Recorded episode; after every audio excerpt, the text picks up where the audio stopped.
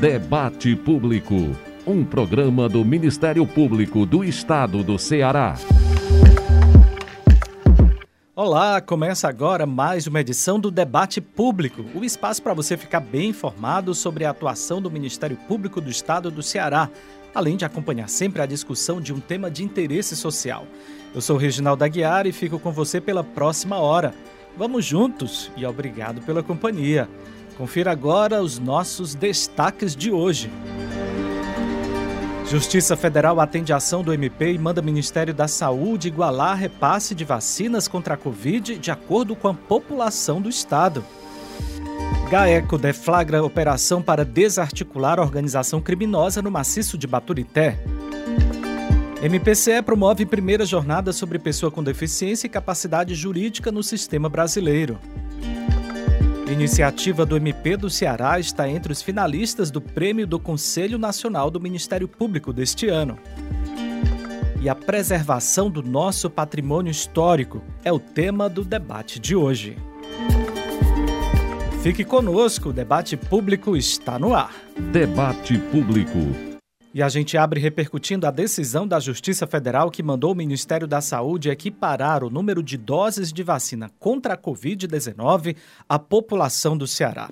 Até então, as remessas que chegavam eram proporcionalmente menores, principalmente se comparada a outros estados do país. A União tem até o dia 31 de agosto para regularizar essa situação. A determinação é resultado de uma ação conjunta dos MPs do Estado, Federal e do Trabalho. Detalhes na reportagem de Samuel Sena. Enquanto em alguns estados das regiões Sudeste e Sul o envio de imunizante contra a Covid-19 chega a ser o equivalente a mais de 90% da população, o Ceará recebeu 71%, percentual este que o coloca como 23º estado em número de doses distribuídas em relação à sua população. Ao comprovar o tratamento discriminatório e não isonômico da distribuição de vacinas para todos os estados nordestinos e nortistas, o Ministério Público do Estado do Ceará, o Ministério Público Federal e o Ministério Público do Trabalho ingressaram com uma ação civil pública no dia 4 de agosto desse ano. Assim, a Justiça Federal no Ceará, por intermédio do juiz federal titular João Luiz Nogueira Matias, determinou no dia 18 que a União promova até o dia 31 de agosto a equiparação entre o quantitativo de doses de vacinas e o percentual percentual que representa a população cearense em relação à população nacional. Esta equiparação não poderá ser reduzida ao longo das remessas posteriores de imunizantes. Segundo ordenou o magistrado, a equiparação poderá ser superada com envio de doses adicionais, se necessário, em caso de ampliação dos casos de Covid-19 decorrentes de novas variantes, considerando que o estado do Ceará se constitui em hub aéreo internacional a critério da comissão tripartite. Portanto, no dia 1 de setembro, a União deverá informar o efetivo cumprimento da decisão com a indicação dos quantitativos de imunizantes enviados ao Estado do Ceará e o respectivo percentual da população. Em caso de descumprimento, foi fixada a pena de multa no valor de 200 mil reais por dia. Segundo o Ministério Público, é necessária a correção da metodologia para definição de remessas de vacinas em caráter definitivo, conforme disse o promotor de justiça Enés Romero. Para garantir uma redistribuição de doses mais equitativa nos próximos lotes, para que o Ceará receba proporcionalmente mais doses para igualar a quantidade que outros estados vinham recebendo. Isso deve ocorrer até o fim de agosto, segundo a decisão, para garantir que nossa população adulta possa ser vacinada e que as doses sejam distribuídas com critério equitativo, quer dizer, igualitário, para que cada cidadão brasileiro, no caso o cidadão do Ceará, receba a mesma quantidade de doses que a população de outros estados defenderam. A distorção na distribuição de imunizantes ocorre desde o início da vacinação contra o coronavírus no país. Apenas no Ceará, o déficit é de 1 milhão e 900 doses, quantidade suficiente para finalizar a vacinação da população adulta no estado. O próprio Ministério da Saúde reconheceu a distribuição desproporcional de vacinas contra o coronavírus nas regiões Norte e Nordeste. Desta forma, o promotor de justiça e coordenador do Centro de Apoio Operacional da Saúde, Enéas Romero, destaca a importância dessa decisão. Essa é uma medida muito importante, especialmente agora com a chegada da Delta, para garantir uma barreira epidemiológica e diminuir o número de internações e de casos graves, sempre lembrando que é muito importante que mesmo quem foi vacinado com a primeira e mesmo com a segunda dose, use máscara, mantenha os cuidados e cumpra as medidas. O GAECO, o Grupo de Atuação Especial de Combate às Organizações Criminosas do Ministério Público e as Promotorias de Justiça do Maciço de Baturité deflagraram na região a Operação Kratos para desarticular um grupo responsável por homicídios, corrupção de menores, além de roubos. Vamos saber mais com o promotor de justiça do GAECO, Adriano Saraiva. Essa operação, ela visa desarticular atuação de duas facções criminosas que atuam no maciço do Baturité. A investigação ela teve início em abril de 2021, né, quando houve um confronto entre essas duas facções criminosas na região ali do maciço do Baturité. Desse confronto, né, foi alvo um adolescente, né, que teve a sua vida ceifada e vários de, desses faccionados eles foram presos, né, e outros se evadiram. A partir daí, começou-se a investigação para localizar e identificar esses faccionados que se evadiram. As informações também dão conta né, do envolvimento de um policial civil, né, que na ocasião da prisão desses faccionados, um deles foi encontrado uma arma é, pertencente à polícia, polícia civil. E há informações né, que esse policial teria repassado essa arma. Por essa razão foi feita a busca e apreensão né, na residência do, do policial e foi apreendido o seu celular. As investigações vão continuar com a apreensão né, desse material, que será objeto de perícia e, com certeza, revelará novas informações para a continuação da investigação. Nós ouvimos aí o promotor de justiça Adriano Saraiva, a quem a gente agradece pelas informações sobre a operação que desarticulou uma organização criminosa no maciço de Baturité. E o MPCE também atua na garantia da moralidade administrativa e na prevenção e combate à corrupção. Na cidade de Massapê, a Promotoria de Justiça acionou o Poder Judiciário para anular uma seleção pública para contratação de servidores temporários. Isso porque o município já realizou o concurso para efetivos e ainda não convocou os aprovados.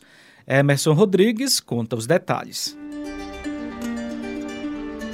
Imagine aí a situação. Você foi aprovado em um concurso público para preenchimento de cargos na prefeitura do município onde você mora, mas em vez de ser convocado, a prefeitura faz uma nova seleção pública, visando a contratação temporária de profissionais para os mesmos cargos do concurso. Acredite se quiser, isso aconteceu no Ceará, no município de Massapê, a 246 quilômetros de Fortaleza. O MPCE por meio da primeira Promotoria de Justiça de Massapê, ajuizou uma ação civil pública em desfavor do município e da prefeita da cidade. Na ação, o Ministério Público pede a anulação dessa seleção realizada pela administração do município, como também a convocação imediata dos candidatos aprovados em concurso público, também realizado pela prefeitura. Casos como o de Massapê são frequentemente alvo de investigações dos membros do Ministério Público. Conforme balanço do Centro de Apoio Operacional de Defesa do Patrimônio Público e da Moralidade Administrativa, CALDEPP, o MPCE, entre 18 de agosto de 2016 e 19 de agosto deste ano, abriu investigações para apurar supostas irregularidades em concursos públicos em 129 municípios cearenses. Com base no levantamento, o coordenador do CALDEPP, promotor de justiça Helder Ximenes, comenta quais as principais irregularidades investigadas pelo MPCE. Em primeiro lugar, questões relativas à preterição de candidatos. Você é aprovado, mas alguém é chamado na sua frente. Há aí um forte interesse privado em reclamar disso, mas há o interesse público em garantir a legalidade do próprio concurso público, que tem que obedecer a ordem classificatória e meritocrática. Um segundo ponto é a necessidade de anular um concurso quando a licitação para a contratação da empresa ou para escolha da entidade que irá realizar o procedimento de concurso em si foi viciada. Questões com o exame de saúde. Não pode faltar nem pode exceder os limites justos e razoáveis das exigências para o exercício daquele cargo. E, finalmente, a questão do prazo de validade. É necessário fazer concurso para provimento dos cargos para servir a população. Não pode ficar parado esperando A simples vontade política, havendo dinheiro em caixa, tem que fazer, tem que suprir aquela vaga. Helder Ximenes explica ainda como as investigações normalmente acontecem. Uma vez havendo uma suspeita, um indício de irregularidade em um concurso público, a gente lembra que ele é um procedimento administrativo em sentido mais amplo, ele se inicia com a escolha, com uma licitação para a realização do próprio concurso. Então você examina a licitação primeiro, você vê quem ganhou, que relações aquela pessoa tem, qual o valor, vê se teve problemas anteriores em outros lugares, vê se aquela entidade tem alguma relação com, de parentesco ou de alianças políticas com o atual gestor que possa gerar a, a, alguma desconfiança e você vai fazendo os cruzamentos de dados. É uma investigação normal em como nós fazemos em relação às demais licitações. Outra coisa é quando aparece um interesse estranho tanto em apressar um concurso como em atrasar um concurso, porque isso não é normal, isso não é do interesse público, é um indício também de irregularidade e a gente vai atrás. A população, os concurseiros têm todo o interesse de bater a porta da promotoria, onde eles são sempre muito bem recebidos, com toda a solidariedade, para prestar a informação séria, que não é fofoca. São dados, são indícios, mostrando a documentação, todo candidato tem a sua documentação e ajudando a promotoria com o seu depoimento a encontrar essas irregularidades e a formar uma prova justa para corrigir os problemas onde eles existem. O Ministério Público também tem se empenhado na preservação do patrimônio cultural e histórico do Ceará. Várias ações vêm sendo promovidas ao longo dos últimos anos nesse sentido, tanto na capital quanto no interior. Hoje, na hora do debate, a gente vai conhecer melhor esse trabalho. Quem está aqui com a gente no estúdio é a secretária executiva das promotorias do Meio Ambiente e Planejamento Urbano de Fortaleza, Antiele Sampaio, e o promotor de justiça Marcos Amorim, que atua na esfera criminal também aqui na capital.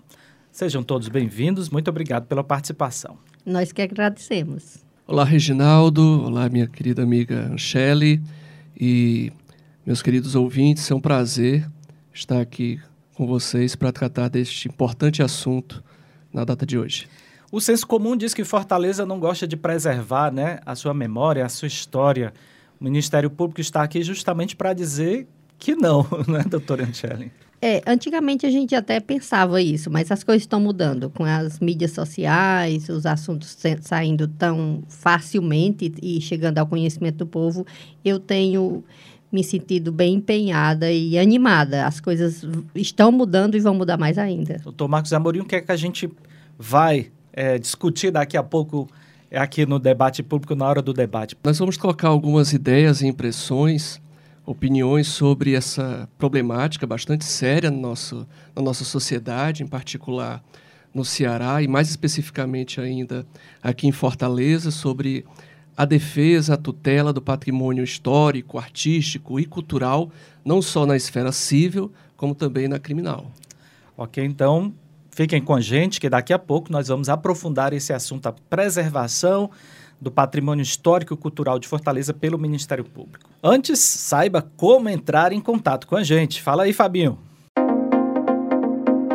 Adicione o nosso WhatsApp na sua lista de contatos. DDD 85 99997 9431. Mande mensagem, grave áudios, mas lembre-se de se identificar. Diga seu nome e a cidade de onde está falando. Salva aí, DDD 85 99997 9431.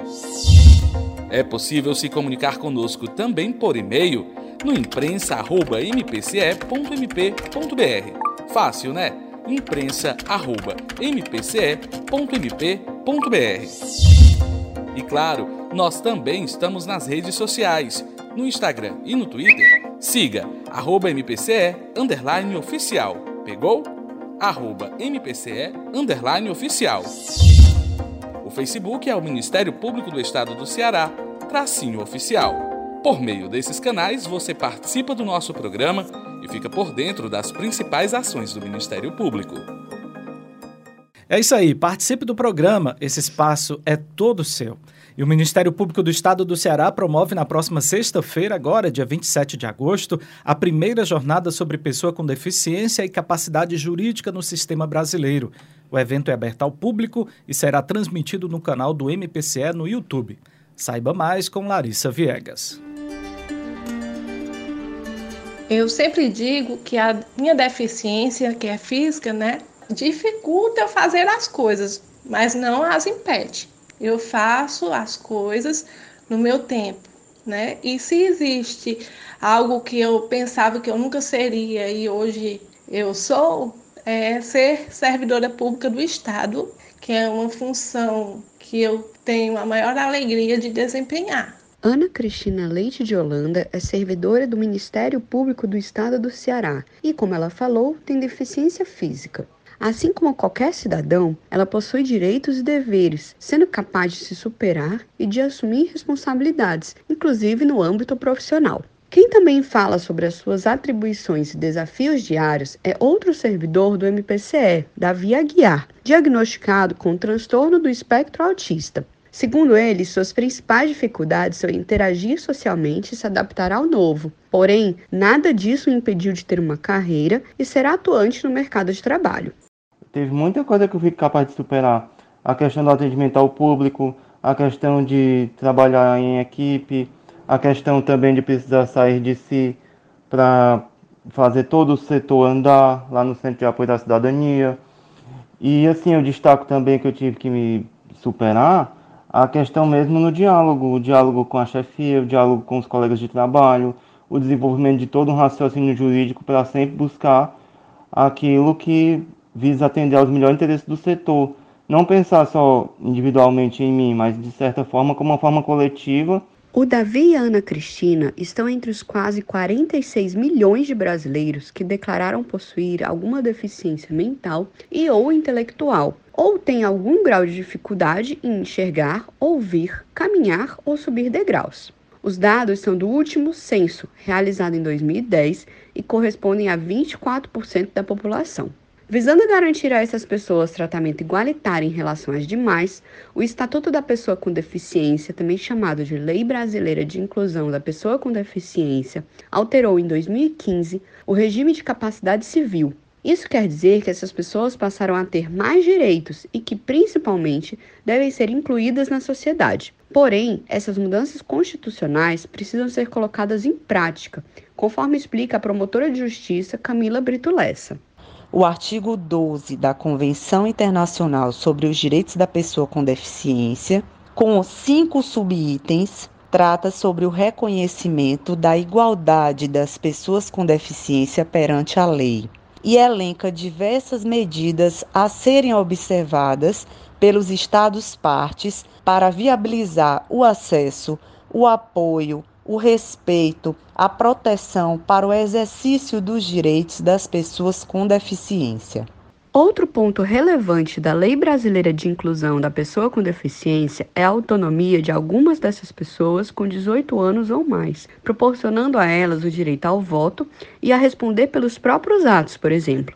Para Ana Cristina, a servidora do MPCE que apresentamos no início da matéria, tal direito é extremamente relevante é muito importante para mim responder pelos meus próprios atos, uma vez que eu me considero como todo mundo. Eu sou capaz de arcar com as consequências dos meus atos, fazer as minhas escolhas. No Estatuto da Pessoa com Deficiência, há uma previsão de que a deficiência ela não afeta a capacidade civil da pessoa. E isso parece óbvio, mas foi muito importante ter essa previsão, porque as pessoas às vezes pensam que uma pessoa com deficiência não é capaz de ter controle sobre sua própria vida. Às vezes pensam que a pessoa com deficiência vai ser uma criança eterna, e isso não é verdade. A submissão do indivíduo ao sistema jurídico, quer dizer, a capacidade que ele tem de responder pelos seus próprios atos, é chamada de capacidade jurídica. Com o intuito de discutir sobre o assunto, o MPCE e parceiros promovem, no próximo dia 27 de agosto, sexta-feira, a primeira jornada sobre pessoa com deficiência e capacidade jurídica no sistema brasileiro. O evento será realizado das 9 da manhã às 12 horas. É aberto ao público e pode ser acompanhado pelo canal do YouTube do MPCE, youtube.com/ministério público CE. A equipe de trabalho do Ministério Público do Estado do Ceará ganhou um importante reforço. Estagiários de pós-graduação em Direito foram convocados para iniciar as atividades na instituição. A reportagem é de Lívia Priscila. Pela primeira vez, o MPCE recebe estagiários de pós-graduação em Direito. Nesta semana, os convocados participam de um curso de ambientação para entender melhor o funcionamento da instituição. O curso é promovido pelo Centro de Estudos e Aperfeiçoamento Funcional, CEAF, e pela Escola Superior do Ministério Público. A promotora de justiça Luciana Aquino, que é coordenadora do Núcleo Gestor de Estágio, o NUGE, dá mais detalhes. Curso realizado pelo CEAF, né, com apoio da escola, sempre, é o que? É ambientar é, trazer até eles um pouco da, de toda a normativa, né, do funcionamento desse programa que é novo, é bastante novo, aliás, está sendo inaugurado, e passar para eles noções, né, de, é, de exatamente do, do que é o Ministério Público, né, porque claro que se eles já são formados, eles já devem saber, né, mas é diferente você ver de dentro do próprio órgão, né, aquela visão, né? Então é dar a eles a, a visão constitucional do Ministério Público, qual é o papel do Ministério Público na sociedade. Segundo a coordenadora do NUGE, a expectativa é muito positiva, porque esses profissionais chegam para somar e fortalecer o programa de estágio do MPCE.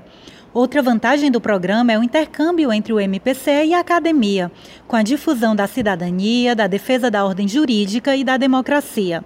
A promotora Luciana Aquino destaca a importância dessa experiência. Ela vai trazer uma união maior né, com, a, com as universidades, que agora não mais apenas vão fornecer para a gente nos trazer né, os estagiários de graduação, mas também os que já terminaram o curso, mas continuam na vida acadêmica, né? Então trazendo uma experiência mais, mais solidificada, né? Já de alguém que já finalizou a, a, aquele curso, já tem aquela graduação e já está estudando alguma área específica, como também esses alunos que têm essa experiência dentro do Ministério Público, eles levam para dentro da universidade bem como para toda a sociedade, essa experiência. A princípio, os estagiários serão lotados no Grupo de Descongestionamento Processual, o GDESC, nos Centros de Apoio Operacional, na Secretaria Executiva do DECOM e nos órgãos de investigação do MPCE. Um dos estagiários convocados é Jonas Araújo, que tem a expectativa de que essa nova experiência contribua muito para a carreira profissional dele. É, eu escolhi esse estágio porque eu quero agregar à minha vida profissional é, casos práticos. E essa oportunidade no Ministério Público não teria outra melhor. Eu posso é, agregar na, na, na instituição o, o, meu conhecimento, né, minha prática, o meu empenho. Eu sou bastante empenhado naquilo que eu faço. Se eu não sei algo, eu procuro é, conhecer, esclarecer com alguém que saiba, para que eu possa passar. E e transmitir aquilo que, que é esperado de mim. Assim como Jonas Araújo, Gabriela Pinheiro também se preparou bastante para a seleção. Ela escolheu participar do programa porque sempre teve afeição por órgãos como o MP, onde é possível desenvolver um trabalho voltado para a sociedade.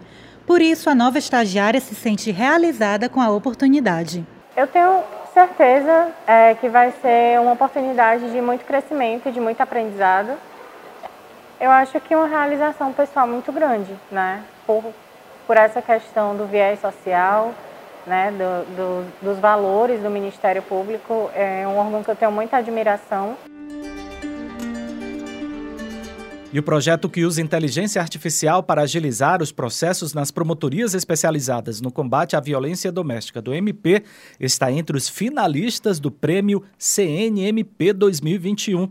O Conselho Nacional do Ministério Público deve divulgar a lista das ações vencedoras em cada categoria no mês de outubro. O coordenador do Laboratório de Inovação do MPCE, promotor Raleigh Filho, explica melhor como é esse projeto.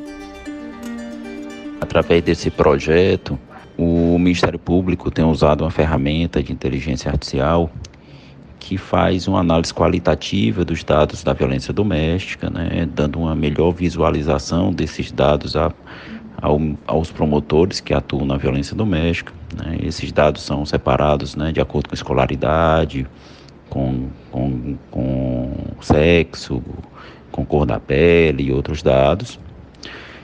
E além disso, essa ferramenta também permite uma automatização do Cadastro Nacional de Violência Doméstica, né? uma rotina que era realizada exclusivamente por um servidor, né? com muito custo e de tempo, e hoje ela é né, realizada de forma automatizada. Né? Ela só deixa ao servidor aqueles dados que a ferramenta não consegue localizar no cadastro do SAGE mas os dados que são obrigatórios né, no Cadastro Nacional de Violência Doméstica, que é um sistema gerido pelo Conselho Nacional do Ministério Público, de alimentação obrigatória pela, pelas promotorias da violência doméstica, esse, os dados que estão no, no, no, cadastro do SAGE, no procedimento policial no SAGE, eles são automaticamente né, transferidos para o cadastro nacional, né, reduzindo assim o trabalho dessa alimentação né, do cadastro nacional. Então, é, essas ferramentas elas vêm né, melhorar a atividade do Ministério Público, é, também diminuir o custo de tempo na, né, em tarefas burocráticas. Né, e são experiências exitosas, mas experiências iniciais, mas exitosas do uso dessas novas ferramentas tecnológicas no âmbito do Ministério Público do Estado do Ceará. E o Fabinho Mariano faz agora um giro com outras notícias.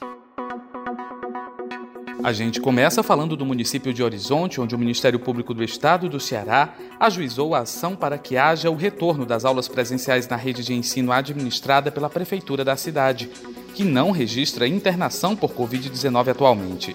Foi solicitado que a gestão adote uma série de providências, como apresentar o plano de retomada das atividades e a avaliação dos prédios onde funcionam as escolas. Em Quiterianópolis, uma recomendação foi expedida pela promotoria responsável para que ocorra a revogação de dispositivos previstos em decreto municipal que permitiam eventos festivos. O MP orienta que tanto a administração pública como a iniciativa privada sigam as normas estabelecidas em âmbito estadual, com as limitações e protocolos de biossegurança necessários. A Justiça atendeu ao pedido do MPCE e mandou suspender a lei que aumentou a contribuição de iluminação pública da cidade do Crato. A alta no valor das alíquotas praticadas havia sido estabelecida por meio de modificação realizada no Código Tributário do município, considerada inconstitucional. E agora vamos aprofundar uma temática que merece toda a nossa atenção: a preservação do patrimônio histórico do Ceará. Chegou a hora do debate. Hora do debate. Prédios centenários, objetos de valor histórico, bens materiais, imateriais ou mesmo naturais. Tudo isso ajuda a contar a história de um povo e faz com que as novas gerações criem a sua identidade. Daí a importância de preservarmos aquilo que possui valor simbólico, cultural. Mas nem sempre o nosso patrimônio recebe a atenção merecida. Em Fortaleza, por exemplo, edificações imponentes desaparecem da noite para o dia. Outras continuam de pé, mas são alvo do descaso. E para aprofundar a temática da preservação do patrimônio histórico, estão aqui no estúdio dois promotores de justiça que atuam na área. Antiele Sampaio, secretária executiva das Promotorias do Meio Ambiente e Planejamento Urbano de Fortaleza, que cumpre papel na esfera civil, e o doutor Marcos Amorim, da Seara Criminal. Muito obrigado pela presença de vocês. Sejam bem-vindos ao debate público. E a gente vai começar aqui com a doutora Ancelli, Casarão dos Gondim, do Farol do Mucuripe e também do Edifício São Pedro, que inclusive está aí é, nas manchetes né, praticamente todos os dias.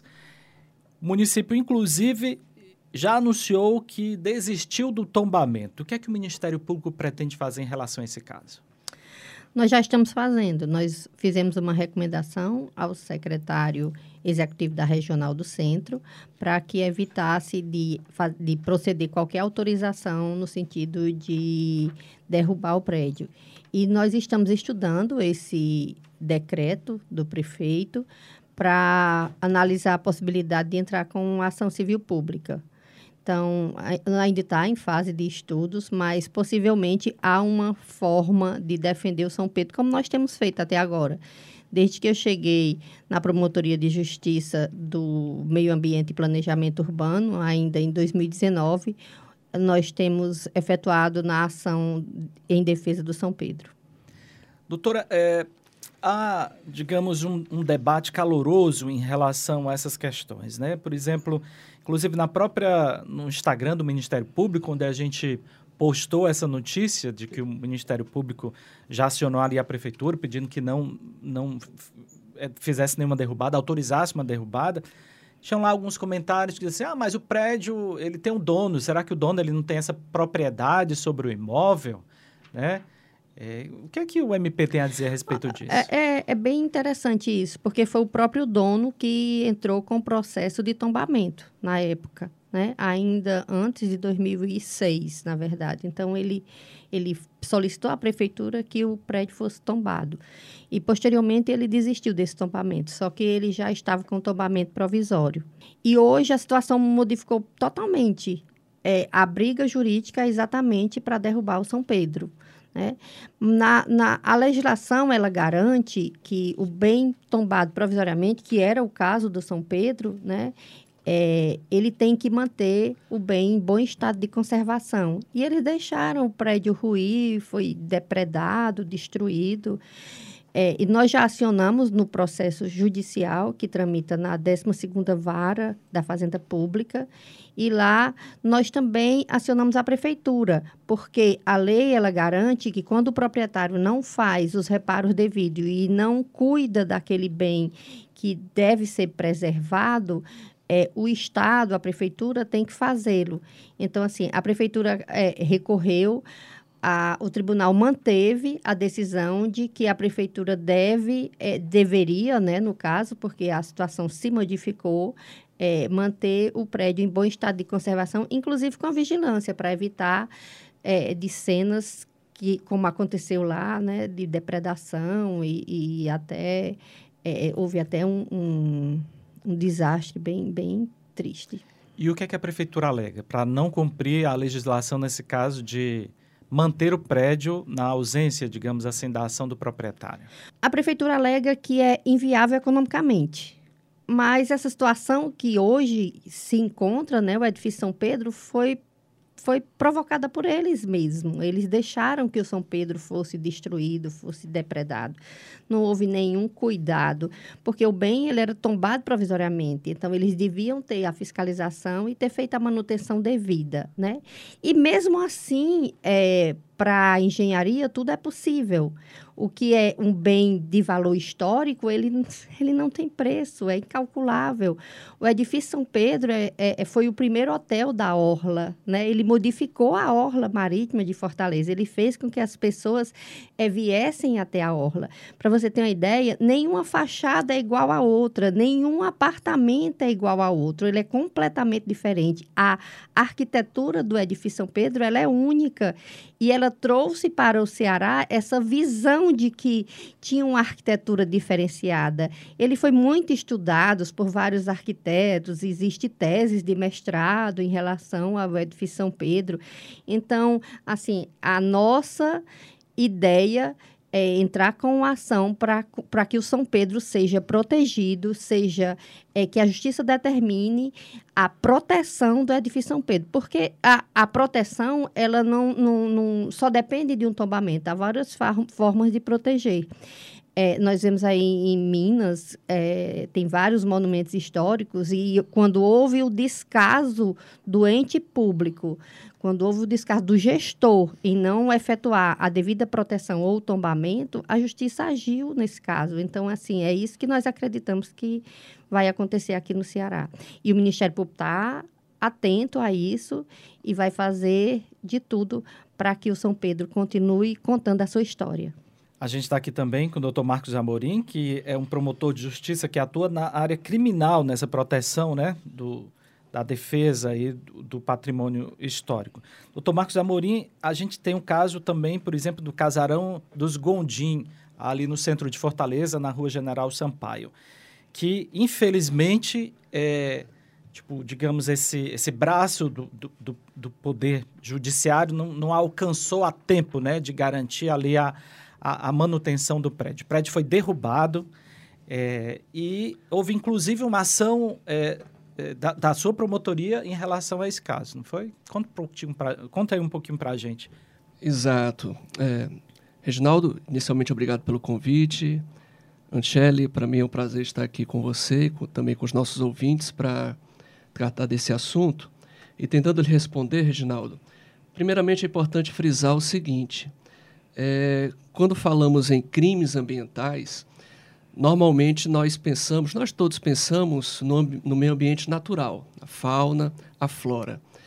O que as pessoas, é, em geral, não, não sabem é que a mesma lei dos crimes ambientais, que protege, do ponto de vista penal, o meio ambiente natural, também trata do meio ambiente que nós chamamos cultural, que abrange os aspectos históricos e artísticos de uma comunidade. É? Existe uma seção inteira, artigos 62 a 65 da Lei dos Crimes Ambientais, que trata dessa proteção pelo direito penal desse patrimônio histórico, artístico e cultural. É, e por se tratar exatamente de um crime, ou de alguns crimes que estão lá, eu relaciono aqui o crime do artigo 62, que é o dano ao patrimônio histórico, artístico e cultural, o artigo 63, que trata da alteração, a mera alteração do aspecto de uma edificação, de um monumento, sem autorização legal para isso, né? assim como a construção em solo que não seja edificável, por alguma razão de valor paisagístico, histórico, cultural, e até mesmo o crime de pichação. Né? Esse que é bastante frequente, infelizmente, e que nós vemos muito no ambiente urbano, também é crime, está tipificado no artigo 65 dessa mesma lei dos crimes ambientais. Então, se estamos falando de, de crime, é, o procedimento para lidar com isso no campo da repressão, é quando o sistema jurídico se mobiliza para é, punir aquela conduta tida como criminosa, ela, é, ela se dá tal qual os outros crimes, de um modo geral. Né? É preciso que as notícias, as denúncias cheguem às autoridades, e aqui eu me refiro é, ao Ministério, ao próprio Ministério Público e também às polícias, a fim de que se proceda à investigação criminal e, uma vez surgidos indícios de autoria desse crime, o Ministério Público possa buscar a responsabilização dessas pessoas, seja elas físicas ou também pessoas jurídicas, no campo criminal. Dito isso, especificamente em relação ao, ao episódio, ao triste episódio da, do Casarão dos Gondim, o que eu posso lhe colocar, Reginaldo e, e queridos ouvintes, é o seguinte: Tão logo nós tomamos conhecimento do, da demolição completa do casarão, e é importante deixar claro, isso aconteceu no fim de semana, né, não foi à toa, é, nós requisitamos a instauração de um inquérito policial junto à Delegacia de Proteção ao Meio Ambiente, que é a delegacia especializada que lida exclusivamente com a lei dos crimes ambientais. Também recebemos uma documentação muito importante é, da centésima, trigésima sexta Promotoria de Justiça, da nossa colega é, Socorro Brilhante, e compartilhamos essa documentação com a delegacia especializada né, para corroborar com a, com a investigação. Então, foi instaurado já o inquérito policial. Nós, da, da Promotoria Criminal, estamos acompanhando de perto essa investigação. Né, esperamos, estamos aguardando a conclusão deste, deste procedimento investigatório para poder tomar as providências absolutamente necessárias. É importante também deixar claro que o, a conduta já foi realizada, né? mas não é por causa disso que se vai deixar por isso mesmo. Né? A legislação, como eu disse, criminal, a legislação penal, né? ela busca a repressão justamente como uma forma de punição pela conduta e que também serve como uma espécie de prevenção. É para mostrar também à sociedade, de modo geral, que ah, os órgãos que militam e têm a responsabilidade de tutela do patrimônio histórico, artístico e cultural não estão alheios a esta problemática. E qual a punição prevista na lei nesse caso, doutor? Para que os, os ouvintes eles tenham é, essa noção do que, é que a lei prevê. Muito bem. No caso específico do Casarão dos Gondim, nós requisitamos a instauração do inquérito policial porque visualizamos, em tese, o cometimento do, do crime do artigo 62 da Lei dos Crimes Ambientais. O tipo penal que está lá na lei diz o seguinte: destruir, inutilizar ou deteriorar, que é a conduta comum de causar dano a bem especialmente protegido por lei, ato administrativo ou decisão judicial. Anchele, é, na, na, sua intervenção anterior, falou sobre o tombamento. O tombamento é uma forma de proteção ao patrimônio. É?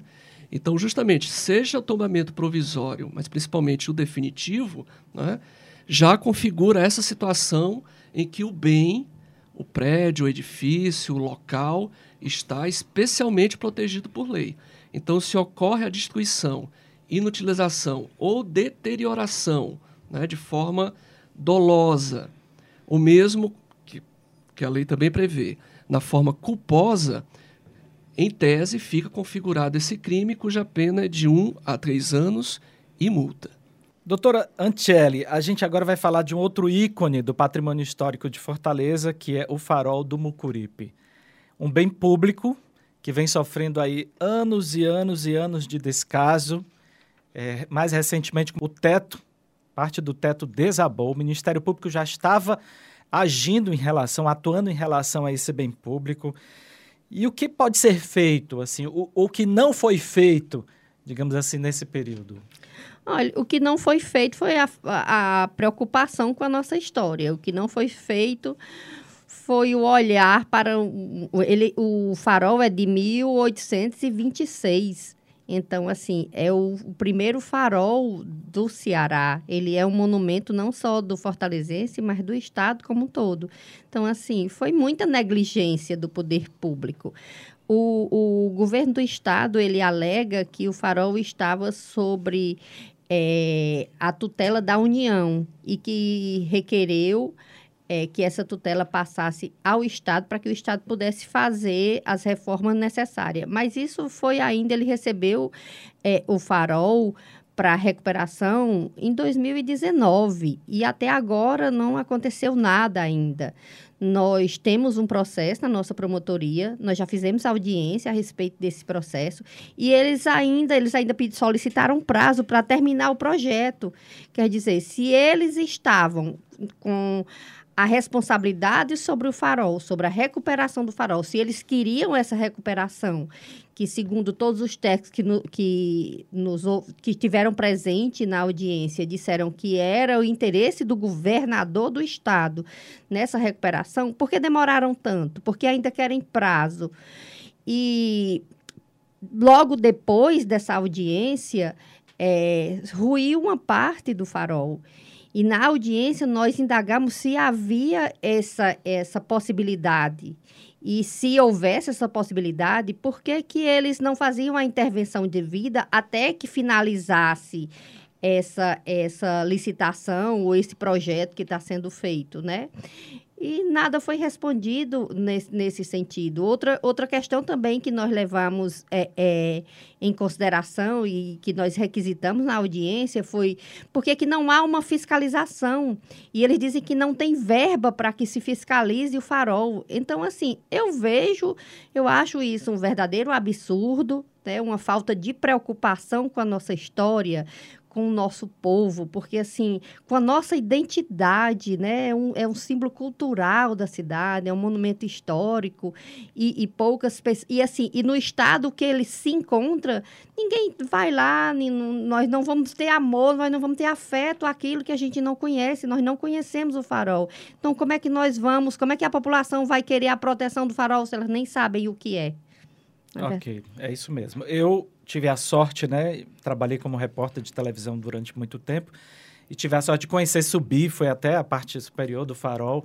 Assim, realmente é um, um monumento bem maravilhoso que deve ser preservado. Doutor Marcos Amorim, qual é o papel da população nessa fiscalização, nessa vigilância? Por exemplo, percebeu que um determinado bem cultural, histórico, foi degradado, ou está em condições é, indevidas qual a parceria que a população é, é, é, deve estabelecer aí com o Estado, e aí eu falo Estado de uma maneira geral, né, com o Ministério Público, com o sistema judiciário, para evitar situações como essa?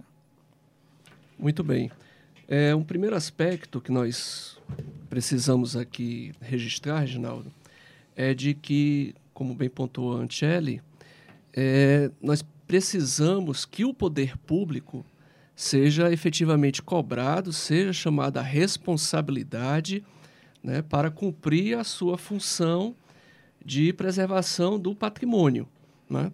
Seja ele um bem público, como é o caso do Fórum do Mucuripe, seja quando se trata de um bem particular, todavia está sujeito a alguma espécie de proteção jurídica, seja o tombamento, sejam as outras formas também existentes.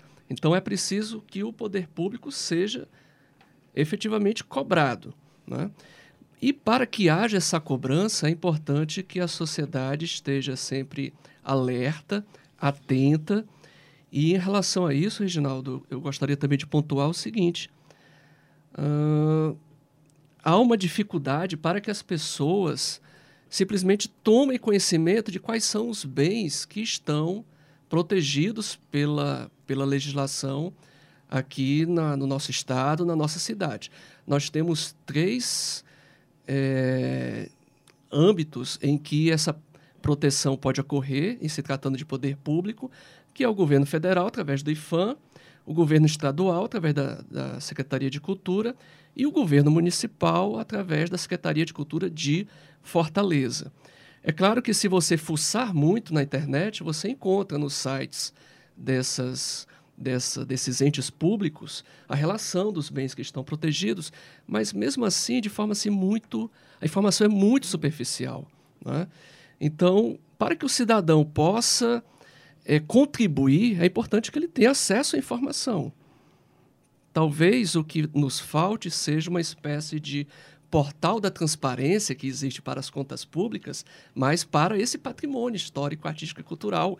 Um aplicativo de celular, existe aplicativo para tantas coisas.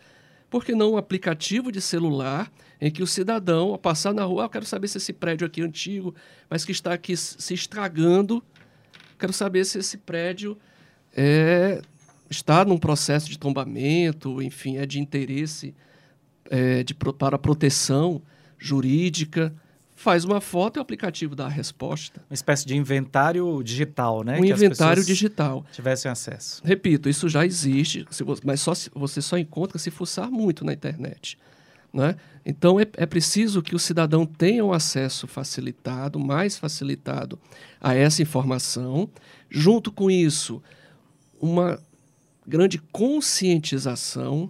Aí entra uma, um aspecto, me parece, cultural né? não só da, do cidadão cobrar aquilo que ele sabe que precisa ser protegido, mas ele também, antes disso, se conscientizar de que aquele bem, seja ele público, seja ele particular, por conta de sua ligação em termos de memória afetiva com a comunidade, Anchele deu vários exemplos aqui de prédios né, que têm essa ligação em termos de memória afetiva com as pessoas, com a população da cidade. Então, ao perceber isso, né, provocar o poder público para que uh, as medidas cabíveis sejam tomadas. E é aí que entra o Ministério Público né, como agente indutor para que políticas públicas sejam criadas e implementadas nesse sentido e para cobrar o poder público no sentido de que cumpra